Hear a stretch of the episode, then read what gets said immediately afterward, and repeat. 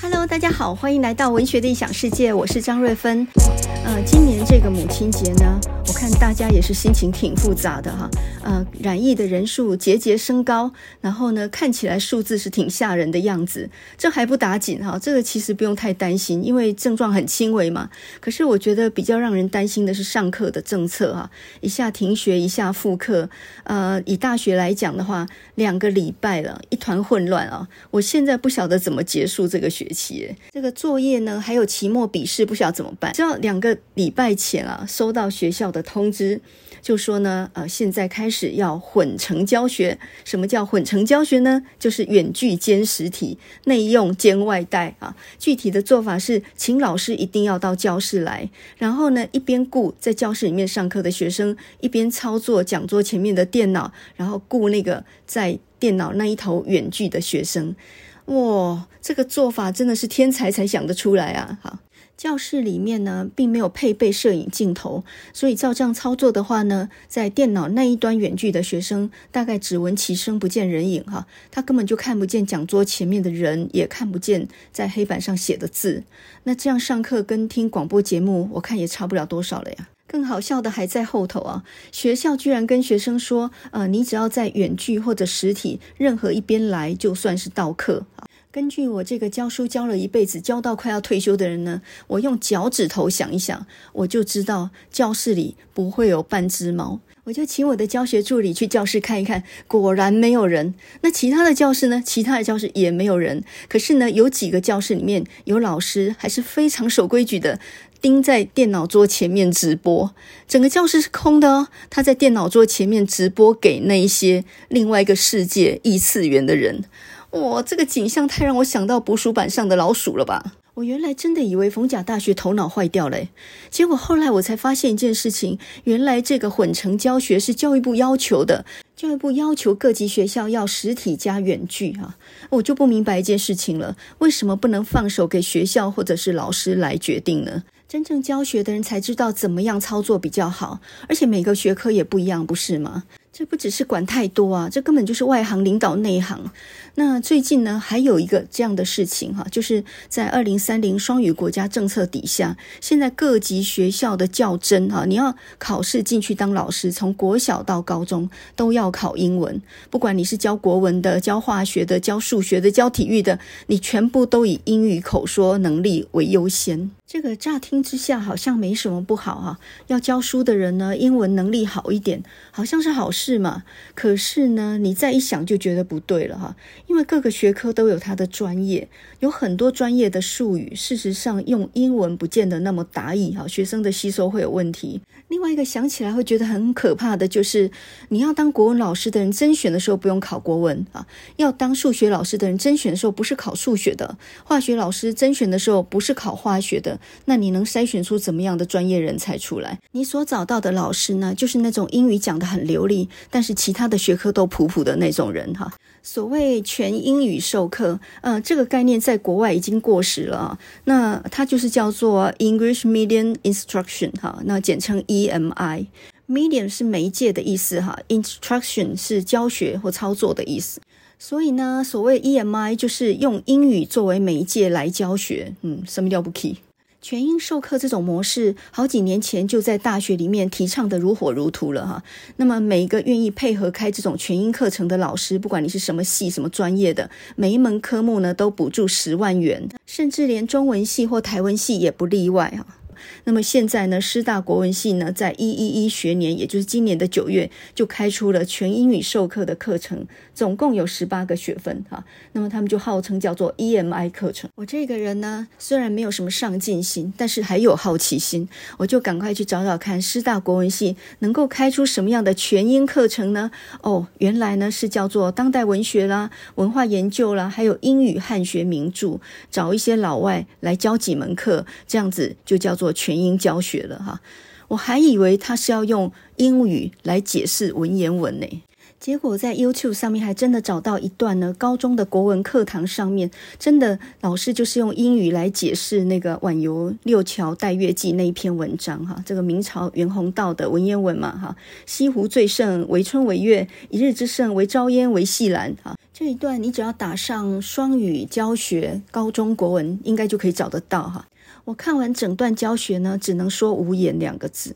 我们提倡二零三零双语国家，呃，提倡全英授课，这到底会不会造成母语的弱化、阶级的恶化或者认同混乱？哈，这个都在说哈，未必会发生。但是我听了一场台大论坛他们所举办的研讨会，那么这场研讨会呢，它的题目叫做“预知平庸与贫乏，反思台湾双语国家政策”。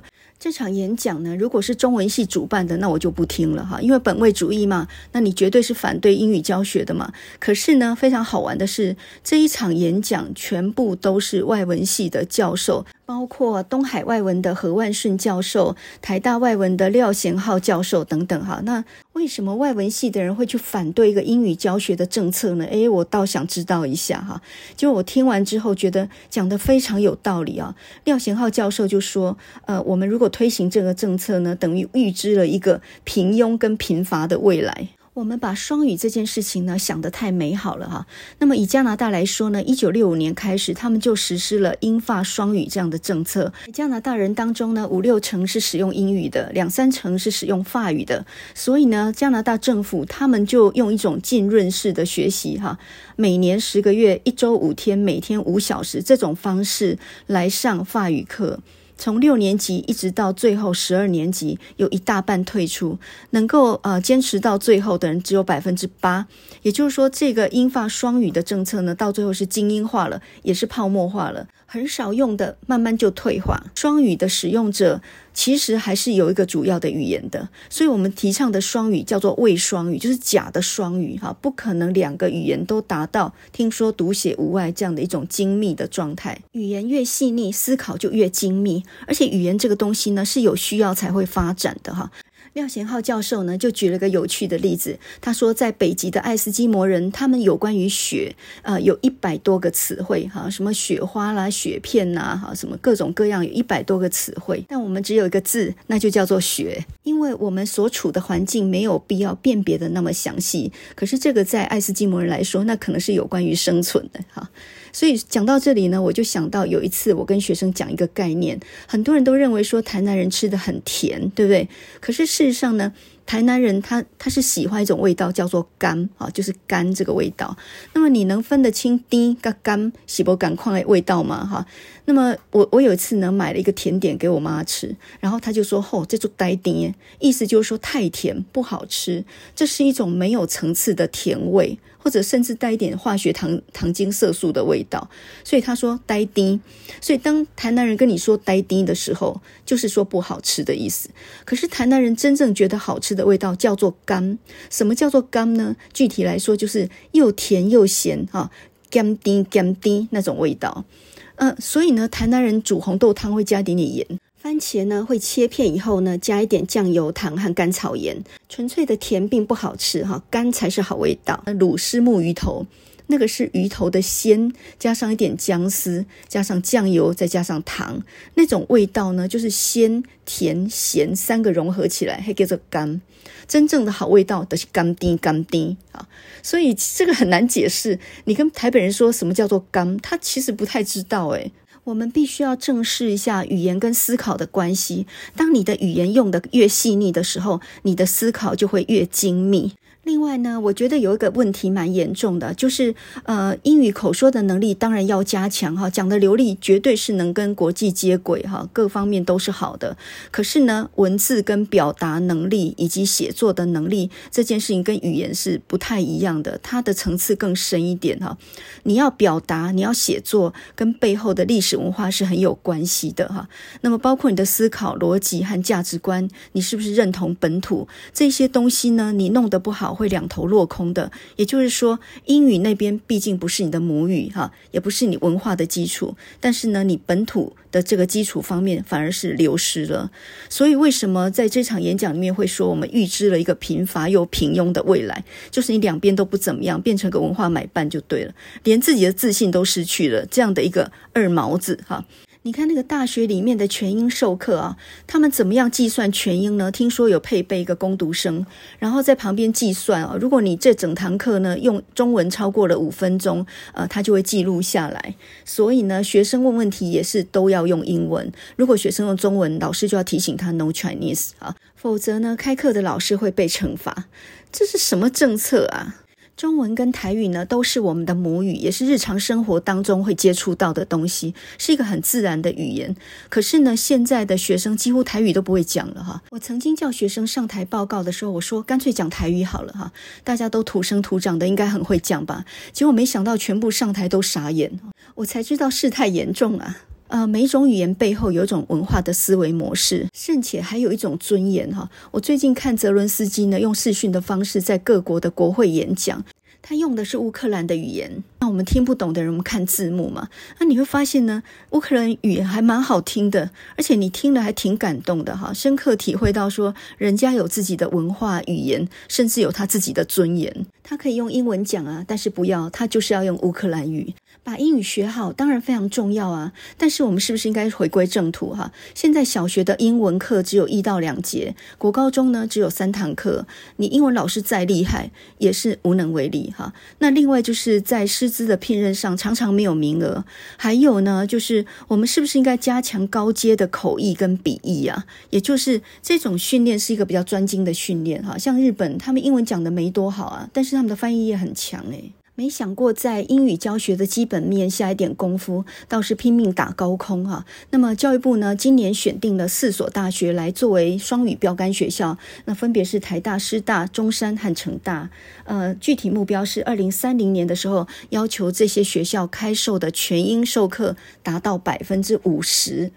啊、我都想说，这可能做得到吗？我觉得有问题的不会只有中文系跟台文系，诶，光是想到用英语讲微积分，我都很难想象哈。中文讲都不一定听得懂了，还英文讲。最近呢，在 mail 里面又收到学校的通知，请大家报名 EMI 课程讲习会。学校当然是要大家评估自己的课程用全英授课的可能性嘛。诶，我真的给他报名了，诶，不过呢，当然我是捣乱来的啦。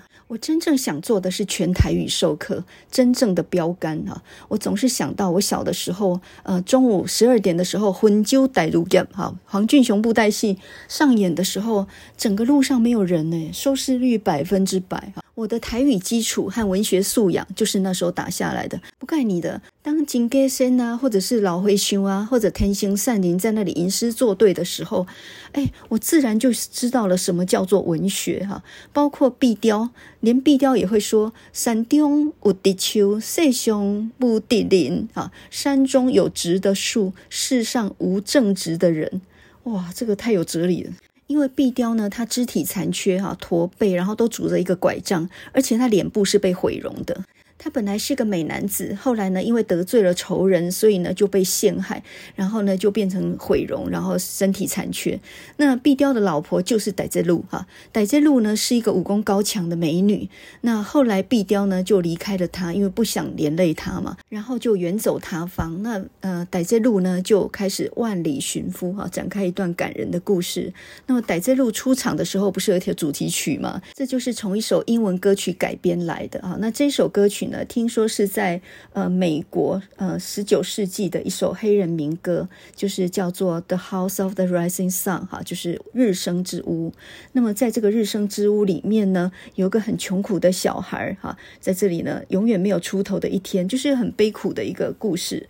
那有人就说这个日升之屋呢，讲的就是妓院，也有人说是监牢哈，有不一样的说法。这首歌比较有名的版本是一九六五年 The Animals 动物合唱团他们唱的。那另外呢，民谣天后 Joan Baez 他也有一个很好听的版本哈。这首 The House of the Rising Sun 呢，后来被黄俊雄改编成台语歌，放在布袋戏里面当主题曲，就是这首《傣字路》。那唱过的人呢，包含邱兰芬啊、蔡振南哈。我小时候只以为它是台语歌，我不晓得它是英文歌改编来的呢。那黄俊雄呢，因为他有一些日文的底子，所以他也改编。很多日文歌曲变成台语歌，从这件事情你可以看得出来，文化的影响是一个很浸润式的东西，它不是强加在上面硬学的啊，硬考的作为标杆的。同时呢，文化也是一种混融的、很自然多元的形成哈。还以为那是布袋戏里面的台语歌呢，没有想到那背后全部都是日文歌跟英文歌啊！所以呢，现在这个时代是一个多元混融的时代。我觉得多语本来就是台湾特有的优势，诶，真的多语国家英语友善，这才是一个好的一个方向，诶。嗯，俊雄当初在播布袋戏的时，他已经四语共融了，诶，好，他已经英语、日语、中文、台语并用了，诶。那我们现在标榜双语国家是在倒退路威吗？我突然想起，我大学的时候有个老教授说的一句话哈，说以前那个时代呢是简单而深刻，现在这个时代呢是复杂而肤浅啊。我们把很多事情都给复杂化了。我们来想想个很基本面的问题哈。那么教育改革、考招新制不断在变动，总是希望多元学习啊，学生能学得更好。可是呢，现在的学生有比以前更有时间看课外书吗？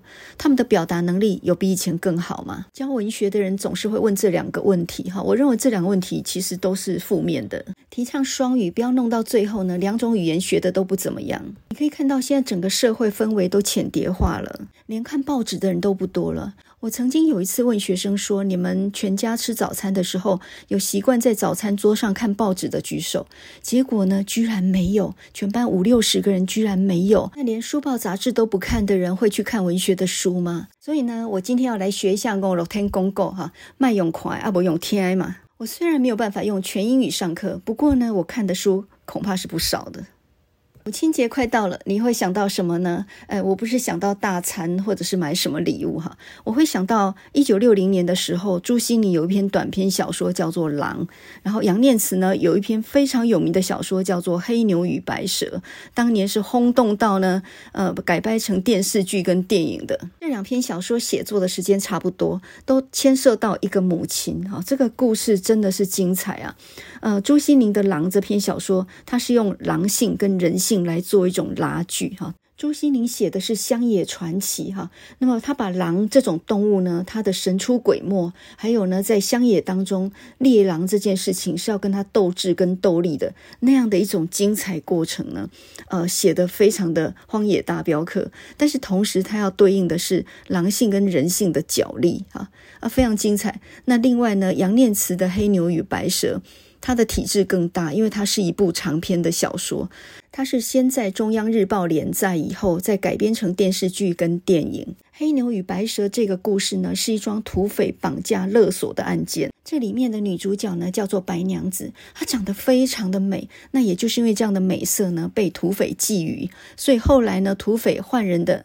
一个筹码呢，居然就是要换白娘子啊，去换回他的小孩。白娘子去之前就知道自己绝对没命的了，但是他还是愿意去换这个小孩回来。这个故事啊，可以说是巨力万钧了哈。这个我们待会儿再讲。那我们先说一下呢，杨念慈何许人也哈？杨念慈呢，他是一九二二年出生，如果现在还在的话呢，应该是刚好今年一百岁哈。很多人都说他是军中作家啊，什么反共文艺呀、或者抗战小说，这个说法。也对，也不对，哈，这个我们稍后再说。但是呢，以军中出身的作家来讲，朱西甯、段彩华、司马中原这三个军中三剑客呢，呃，跟杨念慈比起来，只能算是小老弟。为什么呢？朱西甯是一九二七年出生的，也就是朱西甯整整比杨念慈小了五岁。那我们上一集讲到的雅贤啊，诗人雅贤，他是一九三二年出生的，所以他整整比杨念慈小了十岁。好，再拿一个王鼎钧来跟他比吧，哈，王鼎钧跟杨念慈都是山东人，那么这两个也是非常熟的朋友，哈。呃，王鼎钧是一九二五年出生的，所以他还比杨念慈再小了三岁，所以你就可以看出杨念慈几乎是来台第一代作家当中来的时候就已经是青壮年代的了哈。五零年代呢，他在台北写文章就非常出名了，那么写了很多小说哈。一九六零年就得到文协的第一届小说奖章了，所以他的得奖跟他的写作都非常早。像朱西甯呢，他的第一个高峰大概就是六零年代哈，也就是铁匠。狼这个时期才慢慢写出了名。上一集呢就讲到啊，朱西宁当年一九四九来台湾的时候，他本来在念杭州艺专哈，然后响应了孙立人的新军，所以呢来到台湾哈，所以呢他来台湾的时候事实上没有打仗的经验，他是个学生。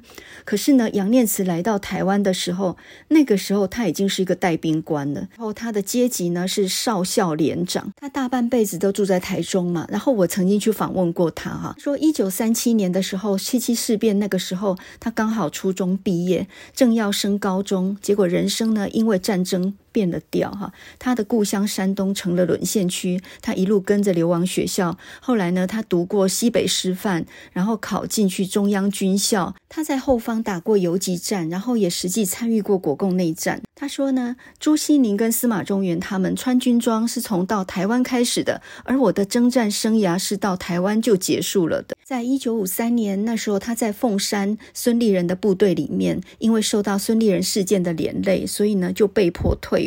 五零年代呢，就到台北去专业写作了。当时候杨念慈呢，各种文体都写哈，他还写诗。然后那个时候有一系列叫做《木板屋诗抄》哈。那么雅贤的回忆录里面曾经赞美说，杨念慈的诗写得非常好。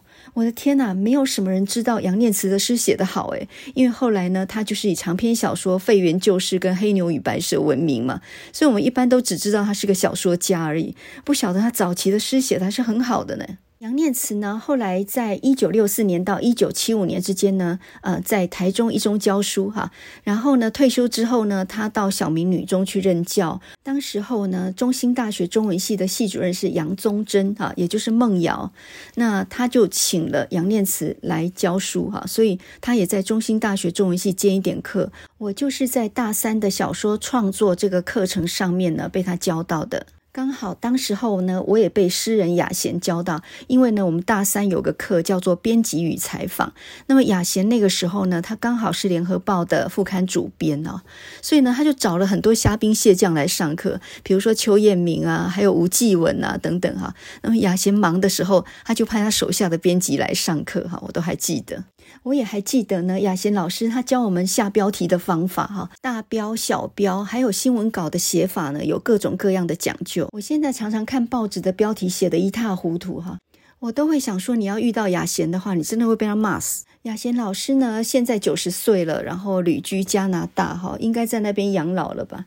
那么杨念慈老师呢，一辈子都住在台中哈，所以呢，他跟台中这边的文人多少都有交情。那我们上一集不是讲到说杨念慈他跟杨逵有交情吗？他就曾经亲口对我说，他说他对杨逵这个人很尊敬哈。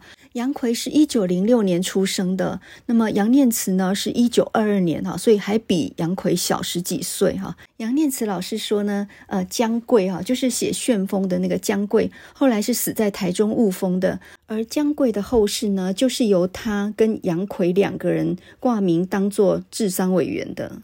而真正出力最多的呢，是三个姓陈的哈，陈千武、陈笃红跟陈宪仁。这些陈谷子烂芝麻呢，在我二零一零、二零一二年两次访问他的时候，写满了整整一本笔记本啊！我简直在上五零年代反共文学史一样，而且呢，这个完全是活历史啊！我现在就来念一段十年前的独家笔记啊。那么我记得在他那个小小的客厅访问他的时候，他就住在北屯国小附近的一个巷子里面，一栋小小的透天厝里头啊，很古朴的一个房子。我还记得那个纱门是那种绿色那种，然后就很老旧的那种哈。然后他跟我说：“你知道打仗的时候什么时候是最可怕的吗？倒不是枪声大作的时候，而是那种两军对视，然后完全很安静的时候，那个大战即将来临的那种恐怖气氛，那才是叫人最胆寒的。”那他说，枪声一响，你就不会害怕了，你的心反而静下来，因为你知道敌人在哪里。他还说呢，他在军队里面十年，前半呢是在打日本鬼子，后半呢很窝囊啊，因为在国共内战当中，然后一路打一路往后撤啊，那个时候叫转进，嗯，还不叫做撤退哈，叫做转进。那么以下这一段话呢，听得我呢直吐舌头哈。他说：“你大概很难想象，胜利后来台前，大陆全部的书局都在卖共产党的书，毛泽东的书就大模大样的摆在那儿。当时候左派领袖的书都畅销，国民党的人却默默无名啊。所以可见呢，那个败相已露。我待过的几个大城市呢，都是前脚离开，后脚就失陷，像开封、郑州、洛阳，连山东济南也是。”当时候跟共产党打仗很残忍的哈，呃，他们都是用民兵堆在前面，呃，作为一种所谓的人海战术哈。那在火线上，我们接触的全部都是人民，那这些人民很可怜的，他们根本就没有武器配备，也不会用武器，他们手上拿着手榴弹哈，到最后当然全部都成了炮灰。哇，这才是真正的一九四九大江大海呀哈。那么说到我为什么会去访问他呢？其实是一段蛮离奇的缘分哈。话说呢，我大三就上过他的课啊。那个时候，呃，大学的女生贪玩嘛，根本也不知道他是什么厉害的小说家。我们那个时候中文系的女生根本连他的小说都没有看过，只知道他是一个作家。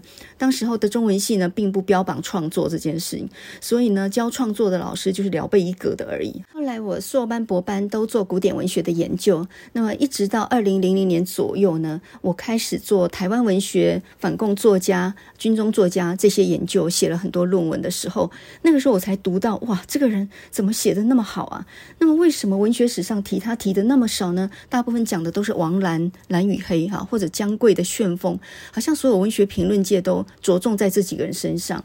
那我读完这些书之后，我才发现。哦，我觉得杨念慈真的写得好。那么为什么文学史上提他提的那么少呢？所以呢，我就以这个为主题呢，写了一篇论文，在二零一零年的成大研讨会发表。然后发表的时候呢，我才感觉到这样子去看书的资料是不对的。这个人明明就还在的哈，应该要去访问他本人。然后呢，我那个时候就赶快查资料，发现他不就是住在台中吗？你可以想见我第一次写信去的时候，然后呢要去见他的时候，我。是很忐忑的哈，我自称说，老师，你记得我吗？我是以前你的学生的时候，我真的觉得他应该是不记得我了哈。不过我硬着头皮，反正一定要去问很多我不能理解的事情，所以二零一零年我就去访问过他。那那个时候没有录音啊，也没有录影哈，就是纯粹就是想要理解更多那个时代的事情。后来到了二零一二年呢，因为杨老师有一本小说叫做《少年十五二十时》，这本来是一九八零年出的书啊。到了二零一二年呢，有个机会再版，然后也是庆祝七七事变七十五周年啊。那文讯杂志社呢就要我去访问他，并且写个稿子。然后呢，我们就带了学生，然后正式的录音、录影、照片哈，就有比较详实的一些呃资料留下来。所以呢，后来我也写了一篇文章，也放在我的评论。集叫做《荷塘雨声》这本书里面，前后两次的访问他啊，这件事情对我的意义真的非常的重大。他讲的话到现在十年了，我一直都没有忘记哈。他说：“写作为什么要得奖呢？呃，一个写作的人，与其得了奖，让别人怀疑说奇怪，他凭什么得这个奖，还不如不得奖，让别人奇怪他为什么一直不得奖。哇，这种逻辑，如果这种神逻辑能成立的话呢？”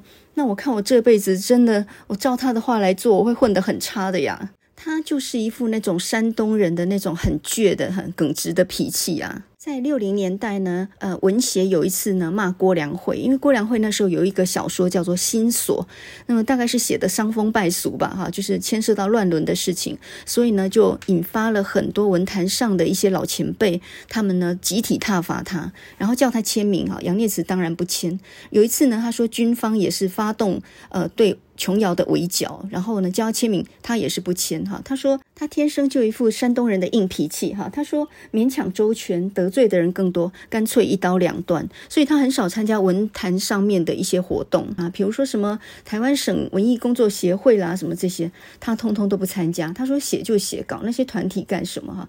不过他私底下跟台中的很多作家，比如说杨奎，还有律师社的很多人哈，陈千武、詹冰、白秋，他们都很熟哈。有一件事情呢，很能说明杨念慈这个人的个性啊。在二零一五年他去世的时候呢，他的好朋友哈，小他三岁的人在美国的王鼎钧呢，啊，他们两个已经三十几年没有见过面。那王鼎钧写了一篇文章悼念他哈，这篇文章叫做《废园旧事今犹新》，啊，杨念慈那种棱角分明的个性哦，写得非常非常的鲜明哈。这篇文章说呢，在六零年代，杨念慈的《废园旧事》《黑牛与白蛇》呃，非常非常的火红的时候，当时候有人告诉他说，某一位政坛大佬曾经提过他的名字啊，而且非常的欣赏杨念慈。那这个人呢，就告诉他说呢，哎，你干脆送本书去给那个大佬吧，加深一下印象，说不定呢以后可获提拔哈。并且呢，那个人还叮嘱王鼎钧说：“你赠书的时候提款，上款称某某公，下款称晚杨念慈啊，晚辈的晚。”杨念慈当场呢不置可否。后来王鼎钧问杨念慈说：“哎，你书送去了没有？”他说：“当然不送。”然后王鼎钧说：“哎，为什么？”杨念慈回答说：“那个晚写不下去。”那王鼎钧就说：“哎，那个人是大学校长，又是内阁部长，年纪也比我们大，呃，我们还不算晚吗？”结果呢，杨念慈还是很坚决。从这件小事呢，就可以看出他这个人是蛮不容易妥协的哈。你官大是你家的事情，但是我要不要看得起你呢，还是我的事情啊。天底下怎么有这么不识时务的人呢？我当时候中年左右哈，然后其实也很彷徨，在这样的一个呃很功利取向的社会里面，我到底要不要学得稍微呃没良心一点，或者放弃一些原则，这样活下去呢？当时候他讲的话真的好像一记警钟一样哈，敲醒了我。他告诉我说：“你的论文里面好像在为我抱屈，觉得文学史忘了我，我得的奖也很少。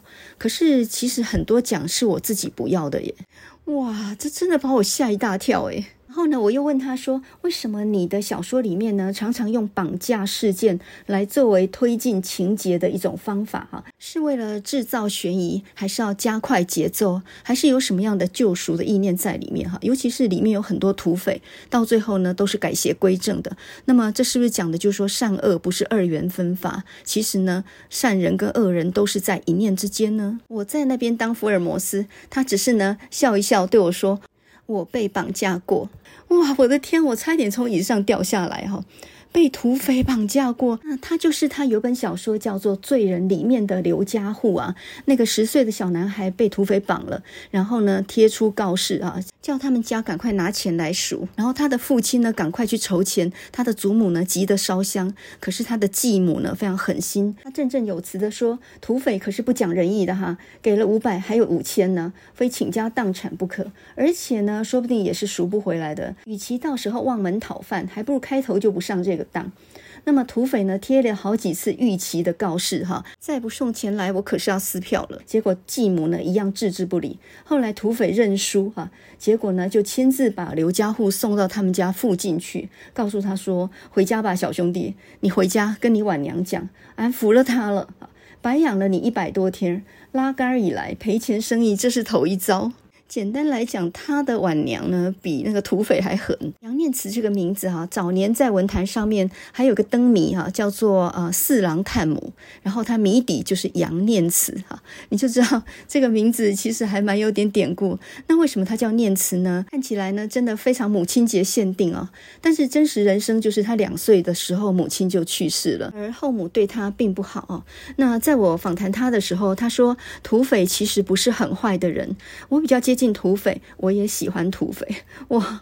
然后他说，在我记忆当中呢，山东有两种人：山上一群土匪，城里一群土匪。只是城里的穿军装，两批人斗来斗去，老百姓过的都是苦日子哈。当年土匪把他抓了去呢，是叫他做杂工的，只是恐吓他说要用胶贴你的眼睛，用蜡封住你的耳朵，并没有真的虐待他啊。那么几个月后呢，拿不到赎金，就把他给放了哈。这些所谓的土匪，他们。就像《水浒传》写的一群人一样，半土匪半军人。其实土八路就是土匪，给他一个番号，他就成了军队。我觉得杨念慈他写人性哦，实在是非常非常的透彻啊。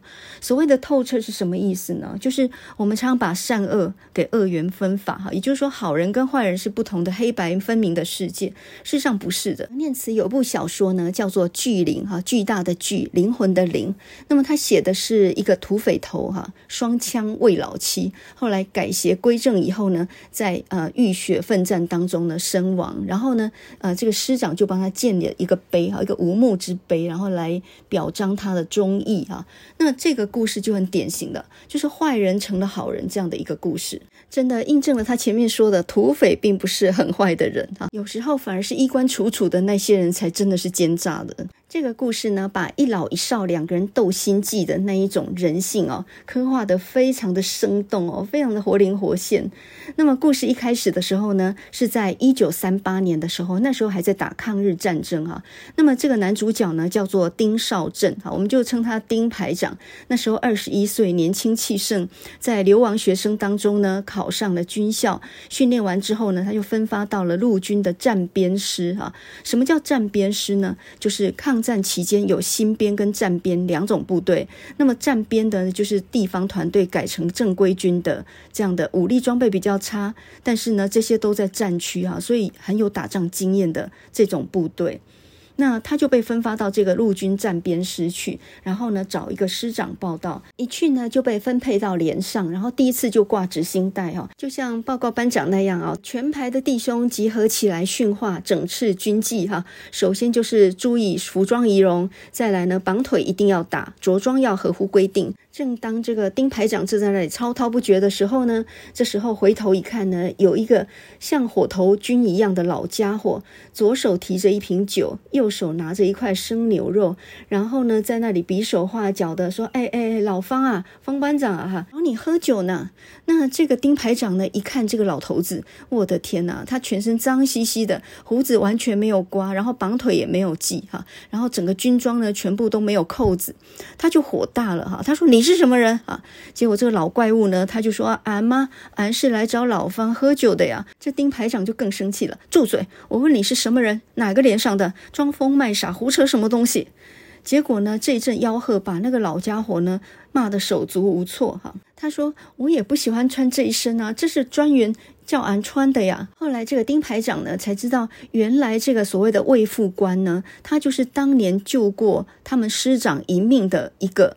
以前当过土匪的一个人哈，然后后来就在这个专员的身边，呃，当他的心腹兼保镖，也就是在军中打酱油了。他其实并没有一个编制哈，然后大家都叫他魏副官。那这个丁排长呢，听说魏老七以前呢是个杀人不眨眼的土匪，他不是很相信哦，他是受过正式军官训练的人哈，所以有点看不起这个老酒鬼。倒是呢，旁边的人跟他说了，魏老七以前呢是个土匪，在安徽河南一带横行，哈，杀人不眨眼。那当时候师长是个行政专员，很年轻，才三十四岁。然后那时候他还兼保安司令，哈，他的工作呢就是深入匪窟去招安土匪，哈，也就是说这些欠了一屁股血债的鱼肉乡民的这些土匪，政府本来应该把他们缉拿归案的，但是呢，因为现在在抗战嘛，所以呢要他们接受政府的招安，哈，既往不咎。就可以编入政府的呃这个非正规军队这样，那为了表示诚意呢，这个专员就只身去指定的地点跟土匪谈判哦。那这个位置当然非常的危险哈，这稳死的嘛。呃，这个土匪指定的地点常常是在荒山破庙，人数可以到好几千个人。而这个专员只带了一名随从，骑着毛驴哈，身上什么武器都没有，完全是用诚意去招安土匪。那这当然把自己置身险境了哈。那个时候呢，呃，双枪卫老七他也是土匪当中之一哈，他被专员的勇气跟诚意感动了，后来呢，就用自己的两把枪呢，帮助专员呢突围而去，然后逃到安全的位置哈。从此他就成为这个师长的救命恩人，所以呢，也就是因为这样被安插在军队里面。那么这一天呢，这个丁排长因为腿受伤的关系，他本来在医院里头哈，然后呢，他被通知师长召见哈。那么师长见了他，就说呢，我给你升官哈，升到中尉参谋，然后我派你一个任务哈，你准备出差吧。那么这个时候呢，这个丁排长呢，就眼睛瞪着魏老七。因为魏老七就坐在旁边，这个丁排长心里想说：这种机密的事情怎么能够让第三个人知道呢？就没有想到呢，师长跟他说：“你这个工作啊，就是魏老七推荐的哈。那么你的任务呢，就是。”换便衣，然后深入敌境，在河南、河北一带呢，呃，帮助游击队呢建立基地哈。所以你的任务有两个，第一个就是你去侦查一下敌军的虚实哈，找一条我们可以行军的路线；第二个呢，就是跟敌后的游击队取得联系，我们到时候是要跟他们合作的。所以这个任务呢，其实是要非常有勇气，而且是要斗智，是不能斗勇的哈。那丁排长说没问题哈，我一个人去吗？结果师长就说呢，我安排了卫副官跟你一起去哈，因为他路比较熟，但是呢，他只管领路护送啊，主要的责任还是在你身上的。然后这个丁排长回来之后呢，他的同事都替他很担心哈，跟他说呢，这下子不得了了，这个卫副官呢，他是土匪出身的人，你又这样羞辱过他啊，我想呢，他可能会借机报复。那么你这样一去呢，搞不好就是一块肥肉呢送进虎口。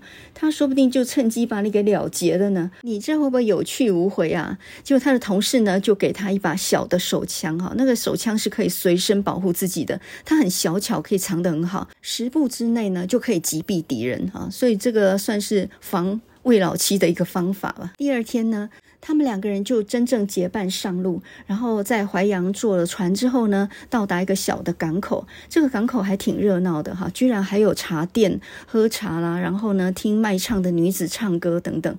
那就在这个时候呢，魏老七居然跟一个女孩子呢攀上了相亲，然后劝她从良哈。这个时候呢就被这个老鸨还有那些黑道的打手呢一顿呢就给打了出来哈。这时候丁排长为了要自保，他用手去摸他的手。手枪的时候，一把就被魏老七给按住哈，他就看着魏老七呢，一路赔礼赔不是，赔得跟龟孙子一样哈。出了店门之后呢，他就说：“你哪里像是一个当过土匪的人啊？连这些王八乌龟的气都能够受，哪里有一点土匪的样子啊？就有点看不起他就对了哈。”这个魏老七呢就说：“小老弟，你什么都好，就是这张嘴太刻薄了，得理不饶人。你要知道，哎，小地方占了便宜，大地方就一定要吃亏的。”为了几句话招人记恨，这有点不值得吧？魏老七呢，还跟他说：“小老弟，我们此去几百里，完全都只能斗智，不能够斗力的了。所以呢，你身上如果藏了家伙的话，赶快找一个隐秘的地方去藏起来，不要让人知道你带了家伙。”那么这个丁排长呢，还想狡赖说我没有带啊。可是呢，这个魏老七呢，他做了一件事情，把他吓了一跳哈。他说呢，在那家茶馆里面，你往衣服底下一伸手，我就知道你腰上别着东西，怕你闹事啊！昨天晚上趁你熟睡的时候，我已经把枪里面的五个子弹都退了下来，那还给你。这时候呢，他把左手呢伸出来，摊开手掌，五颗黄澄澄的子弹。就在他的掌心出现，这时候呢，丁排长看得目瞪口呆，大正月里头出了一身汗哈，因为他自认自己受过很严格的训练，他晚上睡觉的时候呢，差不多可以闭着一只眼睛，睁着一只眼睛哈，非常的警醒，即使睡得再熟，身边略微有些动静，他马上就有感应，他绝对不可能在睡梦当中被人摸了枪去。结果没有想到呢，这一把粘皮粘肉塞在裤腰里面的手枪，居然毫无知觉的被人做了手脚，五颗子弹都退出了枪膛，又把手枪放回原处。结果这手枪等于成了一块废铁啊！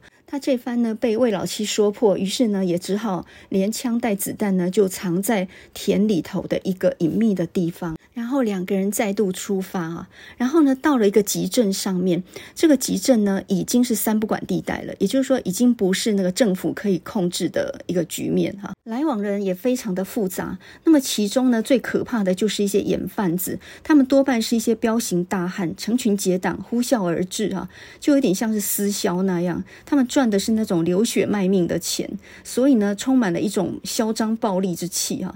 那么这些人逞凶斗狠的啊，其实就是。一种地方的恶势力。看到他们在街头出现呢，魏老七就叮嘱他说：“不要看，小老弟，这些人很难缠的，不要给自己找麻烦哈。”那他们呢就找了一家饭馆，然后呢点了两碗面哈。正在等面来的时候呢，这时候这个饭馆里边呢，呃，进来了十几个彪形大汉，都是贩盐的人哈。然后呢，有一个虎背熊腰的，看他们俩不顺眼，就往桌子旁边一站，恶声恶气的说：“哎，老头儿，你们填饱了肚子没有？填饱了就走，在这里磨蹭什么哈？不怕坐的屁股疼啊？”讲话非常的不客气哈，那么这个丁正要开口呢，这个魏副官一把按住他，然后呢跟这个彪形大汉说：“哎，对不起了，对不起哈，这个老大累你们两位呢在一旁站着哈，我哪敢耽搁啊，只等着店里送来面条，俺三口两口吃完就走，赶紧的给各位让位哈。”那么这个话说得很软啊，而且呢还一脸的谄媚的笑。这个时候呢，这个彪形大汉呢倒是更加蛮横的，一脚就蹬在椅子上面，然后冷笑说：“哎，我当你们已经吃过了呢。既然面条还没有下锅，你们还在这傻等什么？饭铺也不止这一家啊！你腰里有钱，哪一家不能去讨饭呢？哎，跑堂的，把这个桌子擦干，这个老头要走啦。”这么一喊呢，简直就是要把人硬赶走哈！这个丁呢，全身的热血都涌到脸上来哈，就已经快要站起来了。这个跑堂的呢，居然还帮着那个客人，然后一起轰我们哈，就说对不起您呐哈，两位下一趟来这路过的时候，我再给各位赔礼哈。这位老大说的很对，这家路上呢有好几家饭馆，在哪吃饭都可以。两位呢，你们就另外一家吧，我们这里铺子小，客人多，怕怠慢了你们哈。对不起您啊，两位哈。这话说的很客气，可是呢，一边说一边等于跟他们使眼色，说赶快走，赶快走哈。这时候呢，这个魏副官呢，讲话还是非常的温和，他说得。兄弟，我们就听了这位老大的，另换一家饭馆好了，早点吃完，早点赶路哈。那么这时候倒是这个丁呢，忍不住了哈，他站起来就跟这个跑堂的说理，他说：“你们开饭馆不是在做生意吗？谁来都是你们的主顾啊。再怎么说，你也要分个先来后到啊。凭什么把我们撵出去？这个传开来不怕砸了你的招牌吗？”这个话呢，说得很平静，也很有道理。这个跑堂的呢，只好站在旁边笑，他也不知道怎么回应才好，很尴。尴尬，这个时候。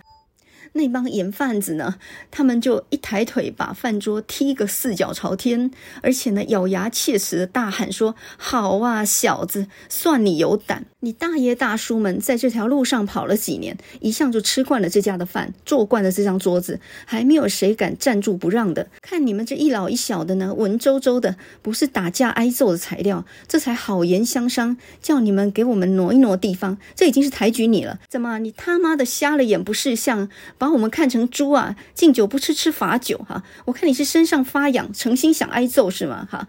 我告诉你好了，大爷大叔们不凭别的，我们为什么敢撵你们？就是膀大腰粗，拳头硬，在这三不管的地面上面呢，有我们称王啊！宰了你都不用抵债的，你不要不服气哈！干脆大爷我就在这里成全了你。这年头儿，阳世间可没有你报仇伸冤的地方，有理呢，你就到阎王爷面前去告我去。这时候呢，旁边有几桌盐贩子一边吃。吃饭一边在旁边帮腔，一边还喊说：“哪来那么多啰嗦？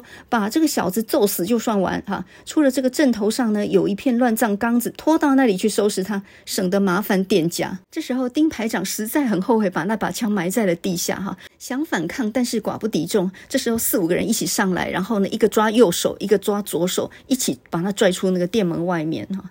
就在这个时候呢。嗯、他听见魏副官在后面讲了一声话，他说：“别忙啊，老乡，有话好商量啊。你就是居心要俺的命呢，也听俺留一个姓名乡里，来为做点好事呢。呃，往俺家里带个信儿，也好叫人来替俺收尸。”这个时候，个盐贩子呢，就用一种耍猴的腔调说：“好吧，老侯，你就说你是公的还是母的？哪里是你的狗窝？”这个卫副官呢，就慢吞吞的报出了他的字号：“啊，那，俺姓魏，俺叫魏老七。”就这么样慢吞吞的一句话，就好像观音菩萨念的定身咒一样。十几个凶神恶煞呢，突然之间呢，一秒就定格了。然后呢，本来在踹着这个丁排长的这些人，突然之间呢，就放了手。好几秒之后呢，才听见有一个盐贩子战战兢兢的对着魏老七说：“你你你你说你你说你是谁？是双枪魏七爷魏掌柜的。”这个时候呢，这个。魏老七呢，客客气气的说：“不敢当，不敢当，那是外人瞎胡叫，让各位见笑了。我今天是带这个小老弟呢，到这边来做一趟生意的，没想到言语冲撞，冒犯了诸位，在这里呢，给大家赔礼赔不是，只求各位高抬贵手，放我们俩过去哈。”正当他在那里慢吞吞念叨的时候呢，这个丁排长就看到这些本来像要把我们两个吃掉的人呢，一步一步的往后倒退，退到那饭铺的门口哈，而且呢一起躲在门板的后面哈，而且呢这一排本来有十几家的客栈跟饭铺，听到这件事情，家家户户全部都闭门闭户哈，整条路上的人全部都不见人影了哈，整个一片安静哈。这个丁副官在那儿傻眼，然后呢，魏老七就跟他说：“走呗，还愣在那边干嘛？你看不出来吗？这顿饭吃不成了。”那正当他们要走的时候呢，这个魏老七说：“哎，慢着慢着，你身上不是有零钱吗？这里还有几个人家吃剩的馒头哈，我们还是包几个馒头吧，不然一路上可没吃的。”这时候魏老七呢就大声的跟店小二说：“哎。”伙计啊，这里有十个馒头，这样多少钱呢？这个时候呢，呃，就看出来这个杨念慈小说的功力了哈。他完全不用说魏老七以前干过什么样的恶贯满盈的事情，他直接从店小二的回应当中啊去描写这件事情。这时候呢，哆哆嗦嗦的呢，店小二躲在店的门外，他说：“魏魏魏魏魏七爷，您您老人家别见怪。”原先我不知道是您瞎眼无珠的，多有得罪啊！大人不计小人过，您老人家是龙是虎，别别别别跟我们这些小猫小狗一般见识啊！呃，只要您老人家开个数字出来，指点我一条明路，呃，三千五千的，我一定准时给您送到哈、啊，当做是孝敬您啊！几个馒头，呃，不敢收您老人家的钱，那个那个案头上呢，还有半包卤牛肉，你们你老人家如果不嫌弃的话，就请一块带走。那个钱呢，是是万万的不敢收啊！听这个声音呢，说话的人大概连胆子都碎了吧？哈，这位老七呢就回答说：“哎呀，做的是买卖，将本求利，哪能不收钱呢？那钱在这里，给您放桌上了哈。”就在这个时候呢，这两个人走出那个店门，外面是一条很安静的街道，没有一家店铺的门敢开着，只看到几只野狗。然后呢，看到生人走过去，却夹起尾巴往桌子底下躲藏。这段描写哈，实在是太经典了。嗯，后来呢，这个魏老七就跟那个丁排长说：“哎，我告诉你吧，老虎不吃人，恶名在外啊。”我从前拉杆子绑票的时候呢，手底下造过多大的孽啊！这一辈子呢，怎么样也都还不清了。我两手都是血，一身沾腥。我就是到了阎王爷那儿，怕他也是不收留我。我下辈子呢，得变猪变牛，让那些债主们一刀一刀的割，一口一口的咬，才能够消了俺的罪。后来这个丁排长呢，才知道原来他十二岁的时候，其实就差点被这个魏老七给绑架了。这个魏老七呢，就在这个呃丁排长，因为丁排长他。他们家是有钱人家，然后呢，他帮他的哥哥去迎娶嫂嫂的时候，那时候他十二岁，是一个小男孩哈，然后坐在轿子里面叫做压轿，然后代替男方去迎娶。就在这个时候呢，魏老七已经布置下来一个绑票的一个地方，叫做蝙蝠洞。这个蝙蝠洞呢，听说里面有一只两百斤的蝙蝠哈，那小孩子一听说这里头有很奇巧的东西，就很想去看。这里头还有个庙叫蝙蝠庙，里面有个道士啊，已经被魏老七给吊起来，准备把他杀。杀掉了，可是他还在那边苦口婆心的劝慰老七。土匪呢，虽然是杀人劫财的行业，也不能胡作非为哈。这个土匪也是有土匪章程的哈。呃，干啥行业都好修行，这辈子干土匪是因为命不好，今生不济修来生。这世界上呢，有三种人是不能杀的：忠臣孝子、劫富烈女、善人义士。像丁家呢，他们每一年呃捐助很多的钱去帮助人哈，所以这种人呢得神灵的喜爱，所以你。招惹他们的话，会失风走水哈，连下辈子都很难修成正果。后来魏老七真的放了这个丁家少爷一马啊，这丁家小少爷呢，后来就是这个丁排长。他一听魏老七这样讲，他才恍然大悟啊。杨念慈的这个巨灵这个故事哈。大概可以算是双枪魏老七传奇哈。后来魏老七呢跟着师长，然后成立了一个中学。在一九四八年国共内战的时候，这个中学呢被解放军包围。魏老七呢，他为了要保护这些学生安全撤退，他一个人跟几百个解放军缠斗，终于壮烈成人。后来当地的人都称他魏老英雄啊。我看完这个故事之后，久久不能忘啊。呃，故事里面他对人性刻画的精彩。呃，他对于很多事情观察的细腻的程度啊，真的是远超过一般人。他曾经跟我说呢，坏文字写不出好小说。他的另外一句话呢，也让我印象很深刻。他说呢，现在很多写作的人，他们写作前的准备显然不够，也就是说，他们有些人甚至还没有懂得一件事情的全部真相，就开始写了。我常常在想这句话啊，一件事情的全部真相。这哪里是好懂的呢？我们小时候看呃西部片里面，像《荒野大镖客》《黄昏双镖客》哈，或者是一九六零年的时候呢，呃尤伯莲娜演过一部叫做《豪勇七蛟龙》。那么毫无例外呢，里面的神枪手都是白人，都是高大英俊的白人。然后里面的坏人一定是墨西哥人，而且一定长得很丑，而且很矮。然后都是打家劫舍的土匪，然后牙齿都很不整齐。从那个时候到现在，我对人生到底理解了多少呢？尽管当了一辈子学生，也当了大半辈子的老师，我对于教育到底懂多少呢？爱因斯坦曾经说过一句话啊，他说：“教育就是一个人把在学校学的东西全部都忘掉以后剩下的东西。能遇到个好的老师，恐怕是一个人生命当中最重要的一件事情。”下次呢，我们再来把杨念慈的《黑牛与白蛇》和朱西甯的《狼》。来超级比一比，看杨念慈的小说呢，总让我想到那种乡野传奇哈，美国西部片场景。我们现在要听的第一首呢，叫做啊《The Magnificent Seven》，这个翻译成《豪勇七蛟龙》，这是一九六零年尤伯莲娜演的。那么另外一首呢，是很有名的口哨神曲，一九六一年克林伊斯威特演的，片名叫做《A Fistful of Dollars》。一把金币，中文翻译成《荒野大镖客》。那这两个片子刚好都是由日本导演黑泽明的电影改编来的。我们现在就来听这两首好听的歌曲吧。